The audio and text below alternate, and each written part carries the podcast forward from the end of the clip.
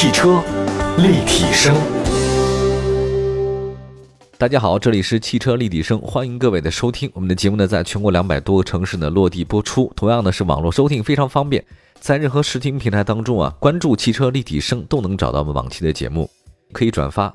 呃，另外呢，也希望大家呢随时关注我们汽车立体声的官方微信和微博平台。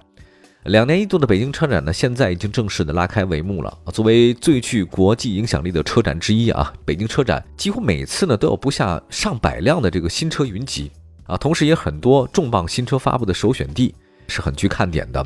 我们的汽车立体声的编辑呢，已经在车展媒体日呢抵达了现场了，并且对探馆的重点新车做了一下筛选。今天我们就跟着前方的编辑听一听他们对于这些重磅新车的看法。董老师好，大家好。那虽然说受制于疫情的影响，但今年北京车展亮相的新车还是挺多的。呃，首先给我印象最深的应该就是福特了。那这一次我参加了它一个发布会，它是采用了一个全为深蓝色的布局，那体现着一种先锋啊、未来啊，或者是年轻化的感觉。同时，这个也与电气化不谋而合，与即将引入中国的 Mach-E 是密切相关的。那此次福特的重点就是这台新车了。我们都知道，福特的野马家族是拥有一个比较传奇的历史的，应该是五十六年吧。那 Mach-E 作为全新的成员呢，也意味着野马家族正式进入了纯电的时代。首先说说它的外观吧，它应该属于一种融合的元素，就是属于既有流畅优美的线条，又有充满肌肉感的曲线，和咱们市面上常见的那种比较圆润啊、比较低趴的电动车还是不太一样的。此外，根据官方的说法，它在 WLTP 的工况下是拥有六百公里的续航里程的，百公里加速呢也仅需三点五秒，听起来还是挺令人期待的，就是属于那种既有性能，但是续航还不差的产品。那同时啊，福特还宣布，福特的中国设计中心会在今年的十月份正式落成了。啊，那福特呢也会在中国广纳全球的设计人才，来推动他们现在最新的势能美学的理念的落地。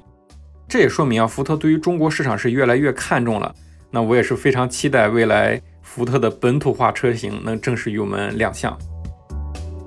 那作为新势力中的一员，那此次哪吒汽车是在北京车展带来了三款车型的，分别是哪吒 V、哪吒 U 以及 Eureka 零三概念车。最引人关注的肯定就是这台概念车了。嗯，那官方宣称啊，它的定位是纯电的四门轿跑。那在我看过实车以后呢，确实挺惊艳的啊。整体造型比较扁平，比较低姿态。那前脸呢是采用的贯穿式灯带，整体上看上去有几分哪吒 U 的影子，并且啊，这台车还采用了哪吒最新的 HPC 平台。那官方宣称它可以拥有八百公里的续航，百公里加速是小于四秒，而且支持 L4 级别的自动驾驶。这么来看，这台车还是挺令人期待的。那除此之外，哪吒 V 也是进行了一个实车的亮相。呃，定位是纯电的小型 SUV，也是哪吒家族的第三款量产车了。不过与哪吒 U 不太相同啊，它的整体设计比较偏圆润，但是圆润中啊又不乏个性，像是悬浮式的车顶呀、高腰线呀、撞色饰条呀这些都有，视觉上还是挺时尚的。那动力方面，它是采用的宁德时代的三元锂电池，最大功率呢是五十五千瓦，最大扭矩呢是一百七十五牛米。NEDC 工况下，它的续航是可以达到四百零一公里的。嗯，我预测这台车未来正式上市以后，它应该是走的亲民路线。那除了两款重磅车型啊，哪吒还成立了智能安全联合实验室，呃，其中包括像宁德时代、三六零、商汤科技等五家企业来组成的。通过这一点，也让我们看到了未来哪吒汽车着重发力的一个点。对此，我还是挺期待的。那天际展台展出的是前几天他们刚刚上市的 ME7。那它的基本产品信息我再说一下，三款车型以及两种续航里程，分别是四百一以及五百三十公里，补贴后的售价应该是二十一到二十八万元左右。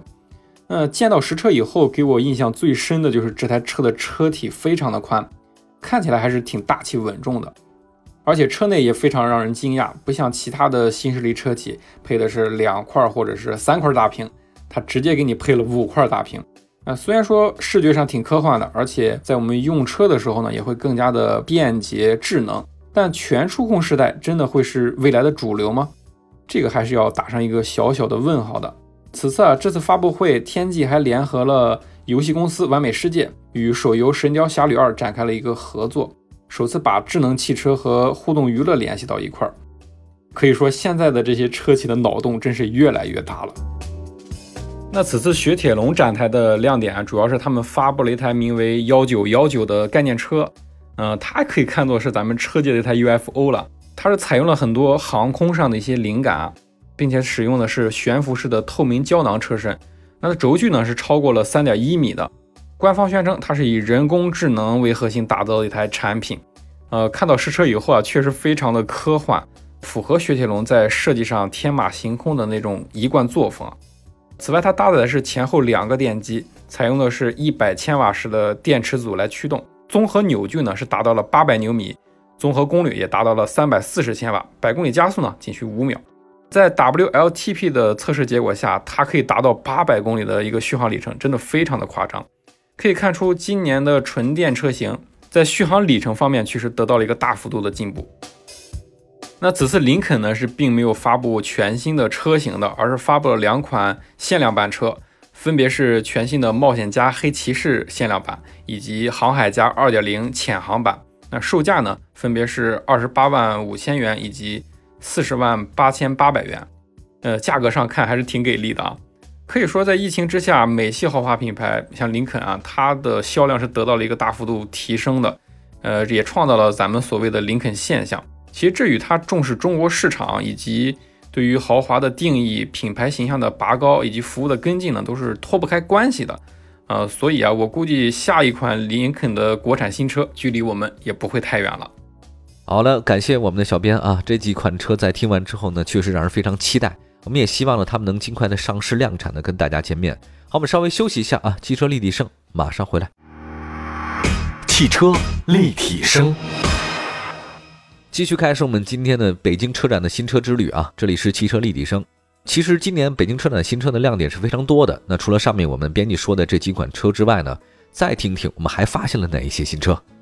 那此次小鹏呢，还是带来一些新的玩法，像是免费的充电计划、电池租赁计划，还发布了一台超低空的飞行汽车。那我们先来简单的分开看一下。呃，首先就是它的这个免费的家电计划，它是说。提供每辆车每年三千度电的一个终身免费充电服务，目前已经覆盖了像北上广、成都、杭州一共二十四座城市。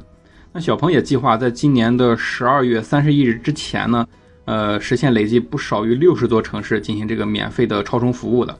那到二零二一年的二季度末，是累计不少于两百个城市进行这个免费的服务。这样看还是挺有诚意的。我们也期待小鹏的这个计划能够顺利的实施下去。那小鹏的这个电池租赁计划是主要涉及像 G3 啊、P7 啊这样的主流车型来进行的。那我们以 P7 为例啊，就当我们购买这辆车的时候，它的车价最高是可以减少七万五千元的。呃，加上它的电池租金也不高，每个月仅需九百八十元。或许啊，这样的电池租赁计划会成为未来新势力造车的一个主推的服务模式。另外，小鹏还发布了一台超低空的飞行汽车。它的名字叫做旅行者 T 一，呃，目前展出的是第一代产品。那小鹏也预计到二零二一年呢，会推出第二代产品，并且会开启试乘体验。我想未来随着法规以及技术的成熟呢，它可能会推出量产的版本，这个还是挺有意思的。长城汽车呢，此次车型命名呢也都非常的个性化。那我们先来分开看一下每个品牌的重点车型。首先是哈弗品牌，毋庸置疑，肯定就是大狗是最引人关注的了。那这一次它是携手 1.5T 以及 2.0T 车型进行了一个双车的亮相。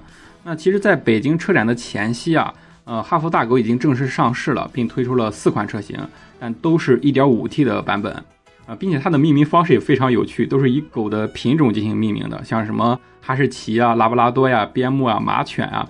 官方的指导价呢是十一点九九万到十四点二九万元，官方预计呢二点零 T 的版本会在今年的年底正式上市。